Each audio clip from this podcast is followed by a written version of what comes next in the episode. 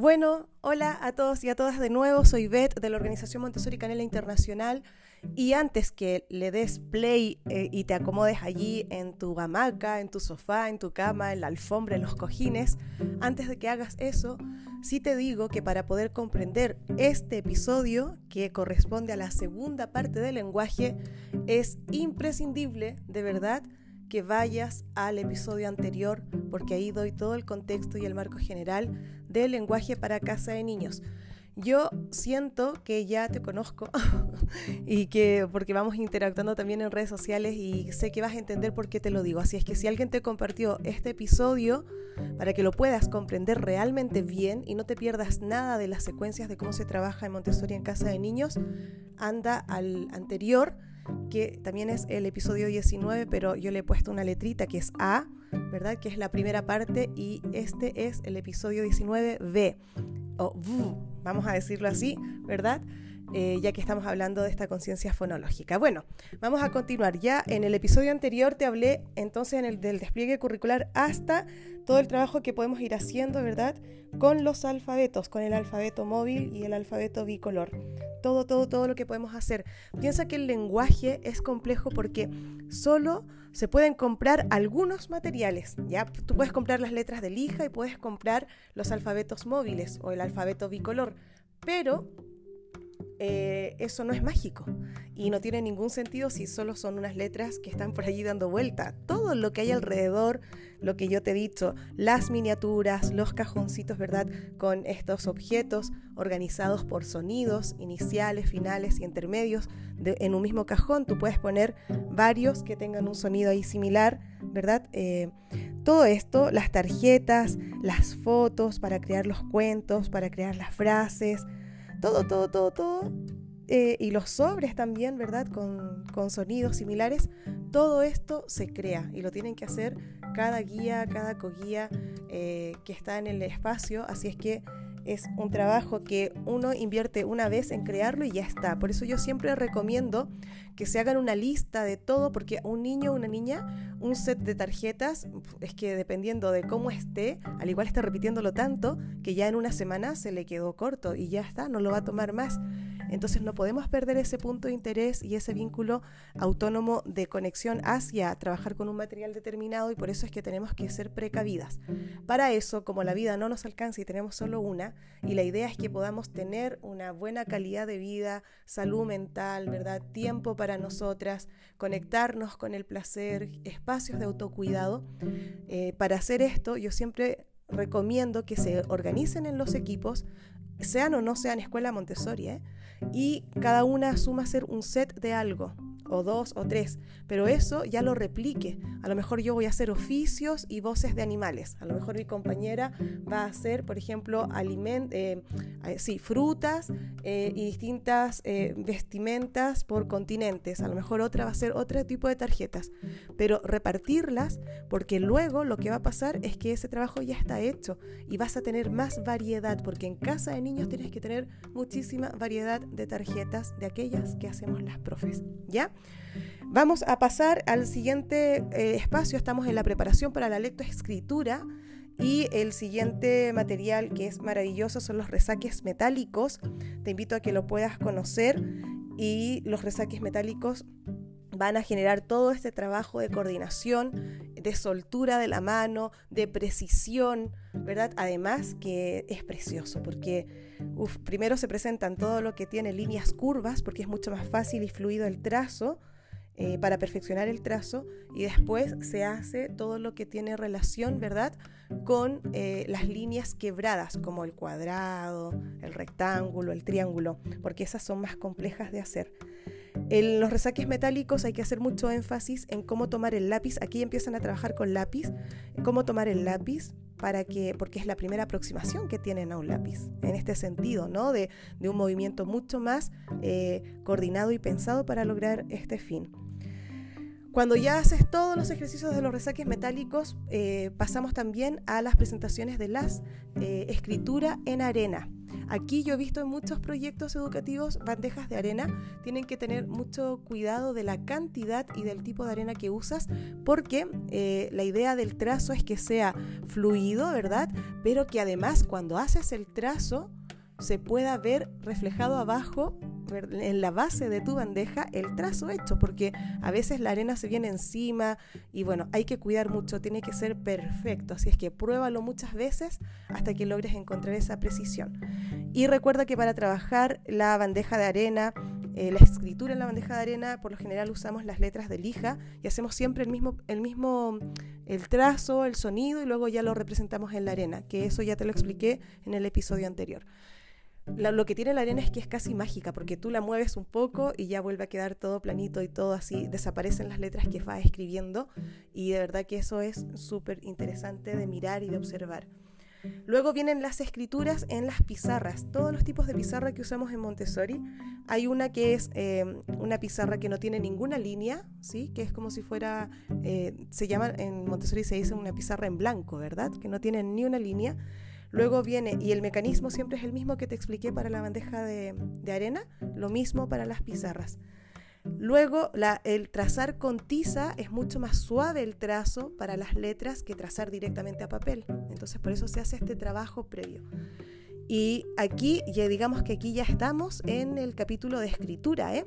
Desde la pizarra, desde la bandeja de arena para adelante ya sería escritura, porque en Montessori hacemos primero la escritura antes que la lectura se presenta, ¿ya? Entonces aquí ya trabajamos mucho con las pizarras. He dicho la pizarra en blanco, ¿verdad? Que para trazar con tiza.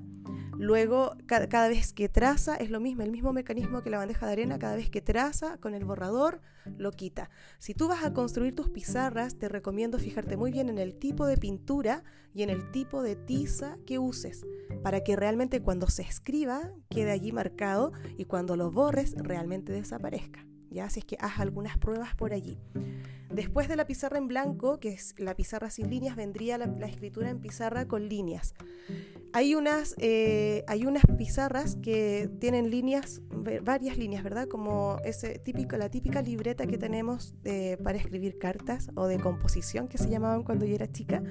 Eh, ese cuaderno, esa libreta, ese tipo de líneas, pero tienen que ser anchas y Soco Nieto, nuestra querida coordinadora y formadora del el entrenamiento internacional de guías Montessori en Montessori Canela, ella sí nos recomienda mucho tener también una pizarra que tenga solo una línea en el centro, una sola. ¿Por qué? Porque a veces si tú observas que todavía el niño o la niña en el trazo eh, de las letras ocupa más espacio de lo que esa, esa, ese límite, digamos, de líneas le está indicando, es mejor que vaya a la otra pizarra porque entonces eh, que trabaje allí primero y luego ya pase a la siguiente. Hay que tener mucha flexibilidad con esto, no es que un niño vaya más retrasado, para nada. Simplemente son diferentes opciones para que esta experiencia sea una experiencia gratificante para ellas y para ellos. Luego de eso ya pasamos a la, a la típica pizarra, ¿verdad? Que tiene doble línea, que a veces le conocen como, como pauta, ¿verdad? Que es una más ancha y una más angosta, una más ancha y una más angosta. Y van trabajando allí y en este caso, en esta escritura de esta última tipo de pizarra ya no usan las letras de lija, sino que ya el alfabeto móvil directamente. Entonces van ocupando el espacio y se van dando cuenta cómo se van construyendo palabras y que se van, van dándose cuenta que algunas suben y otras bajan y otras se mantienen en el centro. Es un trabajo súper, súper bonito que también desde las matemáticas también te conté que se podía hacer con los números de lija, ¿ya? Y en paralelo tú ves que ya hay niños o niñas que ya tienen el trazo y que tienen soltura y que quieren pasar a papel. Se hace exactamente con papel la misma secuencia que yo te he descrito en este ratito con las pizarras. Es decir, papel blanco, ¿verdad? Papel con líneas. Si todavía no está con líneas, puedes poner en un folio blanco una sola línea y luego ya vendrían los papeles de pauta, que son los que tienen estos espacios diferenciados por anchura, ¿verdad? Más angosto y más ancho. Y así se trabaja la escritura. ¿Te fijas? Vamos así, desde la preparación para la lectoescritura, con todos los análisis de sonido, los juegos iniciales, finales, intermedios, letras de lija, alfabeto móvil, resaques metálicos. Llegamos a la escritura, ¿verdad? Con todo lo que es arena, pizarras y papel.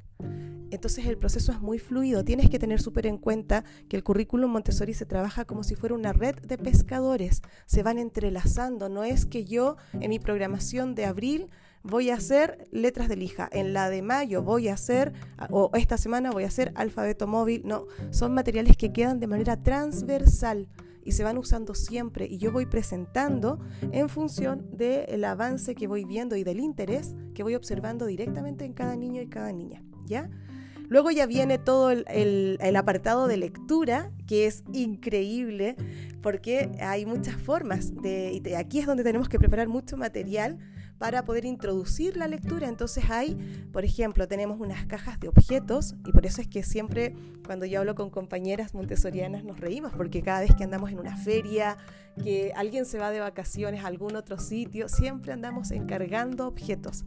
Aquí los objetos principalmente piensa que son miniaturas, ¿ya? A mí me han llamado friki muchas veces y yo me siento orgullosa de eso, porque yo he ido coleccionando, por ejemplo, tipos de cerámica, tipos de zapatos con botas, así, zapatillas, tipos de em, utensilios de cocina tipos de relojes diferentes, tipos de planchas diferentes, así todo en miniatura y creo que todo eso después va sirviendo porque uno ya va creando todas eh, estas cajas de objetos. Entonces hay, hay distintos tipos de, de, ejercicios, por ejemplo, con cajas de objetos que te permiten de una u otra forma tener esa mirada de poder... Em, leer una palabra, pero asociada directamente con eh, el, objeto que tienes allí. También hay algo que se llama lectura de palabras sencillas, también tenemos las lecturas clasificadas y aquí es súper importante y te lo quiero explicar. Eh, tenemos muchos tipos de tarjetas de tres partes. Recién te dije que si creaban material se organizaran en el equipo o con un grupo de amigas o de compañeras porque de verdad se necesita bastante diversidad de esto. Entonces las tarjetas de tres partes son súper famosas en Montessori y consisten en que tú tienes una tarjeta que tiene una imagen, ¿sí? imagínate si es un oficio, entonces tendríamos, eh, si alguien está apagando un incendio, sería una bombera, por ejemplo, ¿verdad? Entonces tienes allí a una chica apagando un incendio, una mujer, entonces ese sería el dibujo, la foto, y abajo tendríamos un cartelito separado que va a decir bombera. Y luego tienes otra tarjeta que al juntarla hace la misma dimensión de estas dos que estaban separadas y ese sería el control de error que nosotras le llamamos. Y en esa tarjeta tienes que poner la imagen y ahí mismo escrita la palabra. Esas son las tarjetas de tres eh, tiempos, de tres partes, que son para ampliar el vocabulario y hay que tener de todo, de todo, de todo lo que se te pueda ocurrir, hay que crear. Más o menos estas tarjetas, y cuando trabajamos con objetos, tienen, son más o menos entre 8 y 12 los que tenemos. A veces uno dice, oye, pero esto es mucho para un niño. Pero en realidad los niños y las niñas nos llevan ventaja. Entonces es más fácil que él o ella se canse y te diga, ¿sabes qué? Ya no quiero seguir o te muestre que no quiere seguir y puede guardar y ya. Y aunque no te lo muestre, puede ser que se canse y quiera recoger y lo guarde y se va a otra cosa. Eso es súper em, posible, pero eh, también tenemos que pensar en que se sienta desafiado o desafiada. Entonces tiene que ser súper fácil para que lo logre y complejo para que quiera ir más allá cada vez, ¿ya? Entonces, eso es muy importante que lo tengamos en cuenta, las tarjetas de tres partes para desarrollar la lectura, también la lectura clasificada de, opuestos, por ejemplo, ahí puede ser que aparezcan imágenes de alguien eh, que duerme y alguien que está despierto, de alguien bajo y alguien alto, ¿sí? Son tarjetitas que trabajamos siempre en la alfombra, eso tenés que tenerlo muy, muy en cuenta. Entonces, repito, primero la imagen, ponen el nombre y luego se checa con el control de error, pero no le decimos al niño o a la niña que ese es un control de error. Es para que luego pueda autogestionar solo y sola ese trabajo. Luego tenemos también otro tipo de, lecturas clasificadas que son tarjetas principalmente para emparejar, para aparear. Y aquí también tenemos que preparar cosas para los niños que todavía no leen.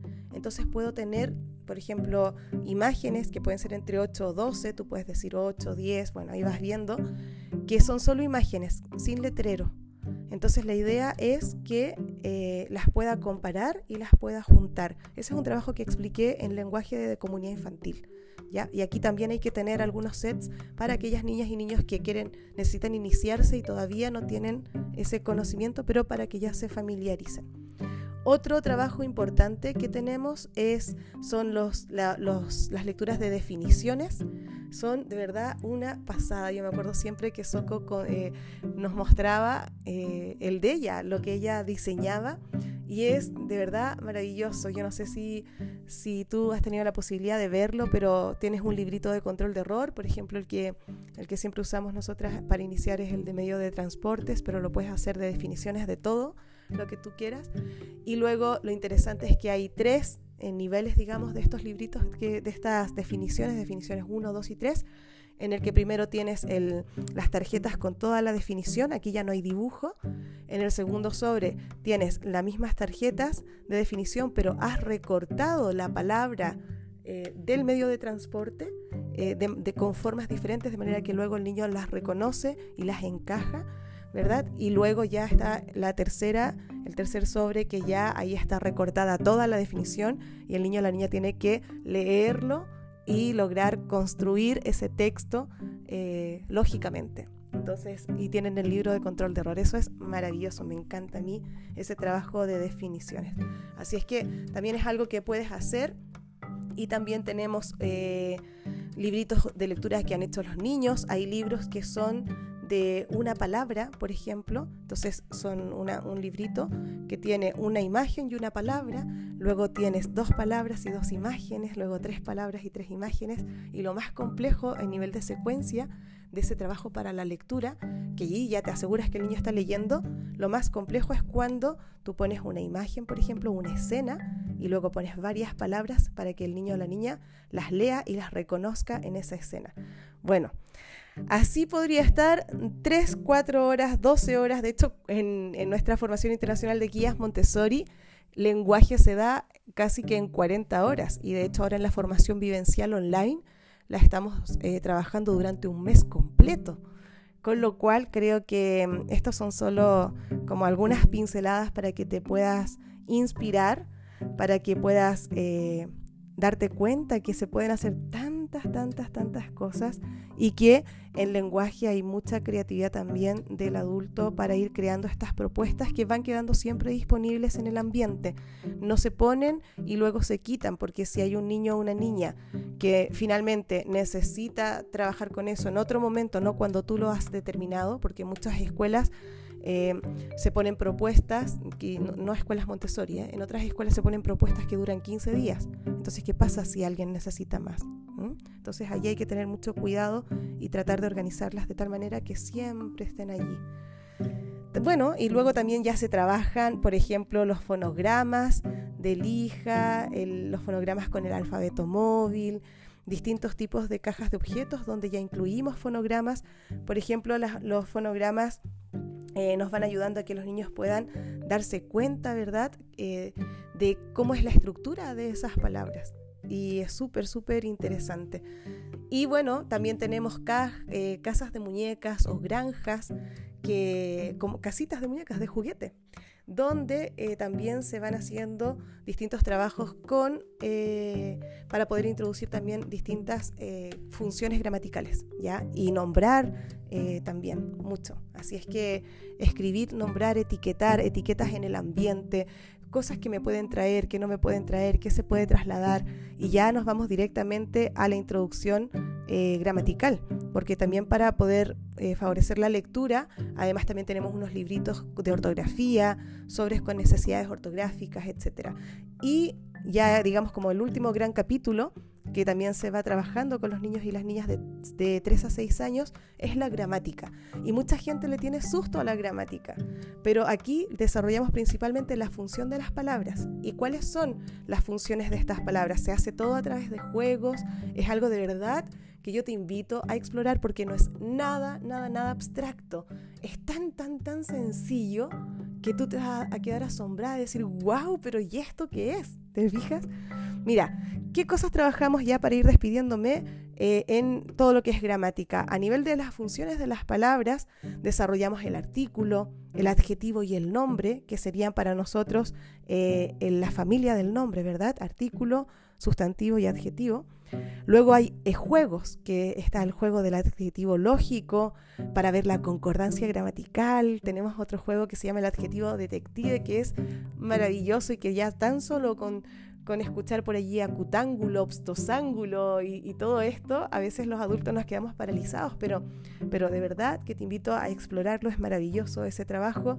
Y también trabajamos desde una cuestión súper práctica y concreta la conjunción, la preposición, la, el verbo, el adverbio. Hasta allí llegamos en casa de niños.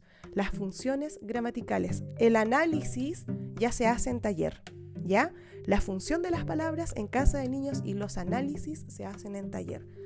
Y eso te puedo contar del lenguaje, es que podríamos estar muchísimo, muchísimo tiempo, muchísimo rato. Yo te invito a que, bueno, que puedas volver a escuchar esto cuantas veces necesites, que vayas al libro El método de la pedagogía científica, porque ahí María Montessori explica todo esto de la gramática, y en el libro em, de introducción al método Montessori también eh, vas a encontrar temas respecto del lenguaje.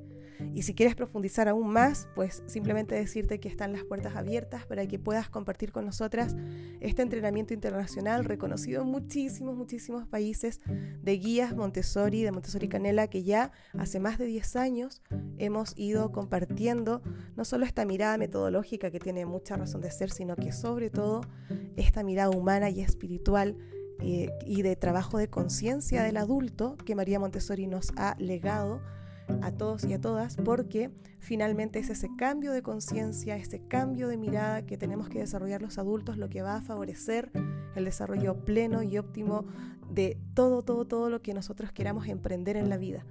Así es que eso, te invito a que puedas crear espacios de autocuidado y también eh, que puedas sentir que este tipo de formaciones y que este tipo de, espacios gratuitos que nosotras eh, promovemos son espacios que están pensados para eso, para poder tener un momento de la vida de reencuentro con nosotras mismas y a partir de allí vas a ver cómo todos tus canales de creatividad se abren, empieza todo a fluir y empiezas a ver las cosas con más claridad desde tu propia perspectiva, porque en Montessori Canela Internacional no promovemos verdades, como yo siempre digo, sino que ponemos al servicio de la comunidad visiones, visiones diferentes y ojalá que cada una y cada uno pueda explorarlas y llegar hasta el infinito y más allá y hasta donde quiera. Así es que muchísimas gracias. Continuaremos con el episodio de áreas culturales, que es una extensión del lenguaje, ya se los explicaré. Y allí ya con eso vamos a concluir todos estos episodios de Casa de los Niños. Anda a visitar nuestra web, están preparando una web nueva, así es que te invito a que puedas ir a verla, www.montessoricanela.es y que eh, la forma que, que tienes a lo mejor de de hacerme cariñito es que vayas a mis redes sociales, me sigas, por favor. Yo estoy aquí disponible para cualquier cosa que se necesite y una forma de apoyar mi trabajo es que puedas ir comentando las publicaciones que siempre tienen contenido de valor. Así es que te invito a ver mi Instagram y mi Facebook que se llaman Bet Montessori Canela. Ya me vas a encontrar por allí y vamos a continuar adelante llevando estas miradas de Montessori social junto a Montessori Canela Internacional porque de verdad es algo en lo que creemos mucho y, y bueno, hay que tirarlo adelante. Un abrazo muy grande, muchas gracias por este ratito y nos encontramos en el siguiente episodio. Un beso y feliz día o feliz noche.